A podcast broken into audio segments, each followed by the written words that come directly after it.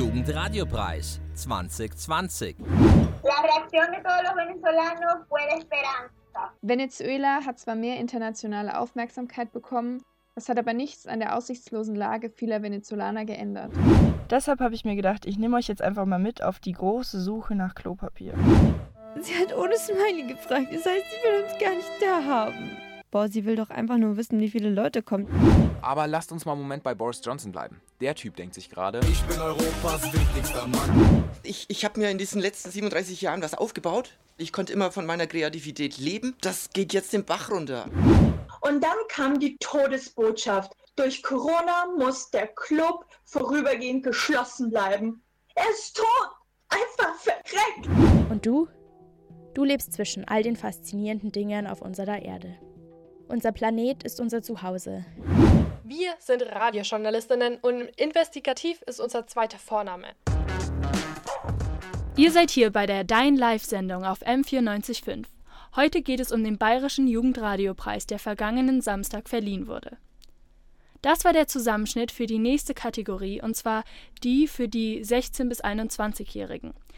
Wenn ich an Südamerika denke, denke ich an Karneval und bunte Kostüme. Die Realität dort sieht aber anders aus. Das erklärt Maya Fleischer in ihrem Beitrag Das Sorgenkind Südamerikas, in den wir direkt nach der Laudatio reinhören. Die Laudatio ist von dem Jurymitglied Melda Wehrstein vom Bayerischen Jugendring. Maya Fleischer nimmt uns in ihrem Beitrag Das Sorgenkind Südamerikas mit auf die Reise nach Venezuela.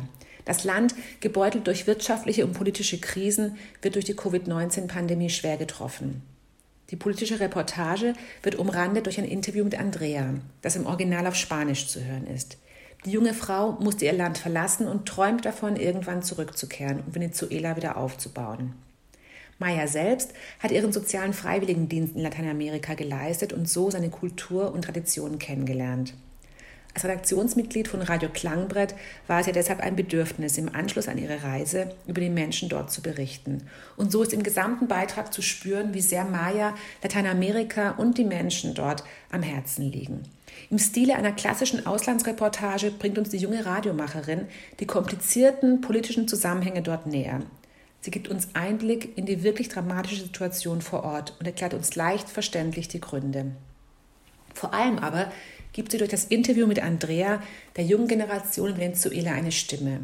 Ihre Perspektivlosigkeit, aber auch ihren Hoffnungen. Völlig verdient erhält Maya Fleischer deswegen den Preis in der Kategorie 2 des Bayerischen Jugendradiopreises.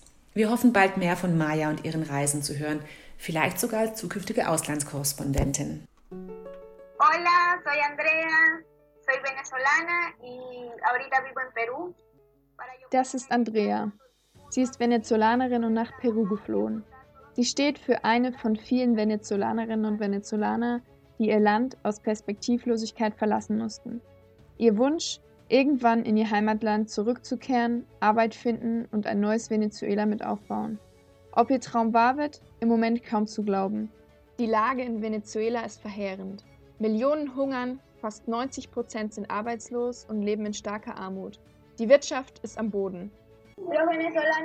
Viele Venezolaner sind müde geworden, meint Andrea. Sie sind es leid, auf die Hilfe der Politiker zu warten. Man meint, es könnte kaum schlimmer werden für das Land, doch dann kam die Corona-Pandemie. Das Gesundheitssystem war schon vorher fragil. Es fehlt an Grundlegendem in den meisten Krankenhäusern. Strom, Wasser, Seife.